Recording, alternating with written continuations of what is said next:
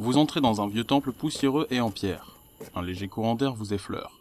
Le temple semble être plongé dans le noir, à l'exception d'une faible lueur rouge sur votre droite. Vous sentez une légère odeur de renfermé. Des bougies à moitié fondues et poussiéreuses se trouvent un peu partout à l'entrée de la salle.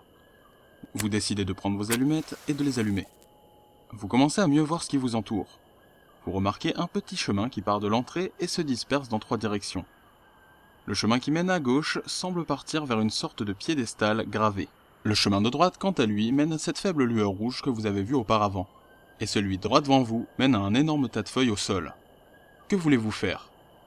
Si vous voulez aller à gauche, lancez le fichier audio numéro 11.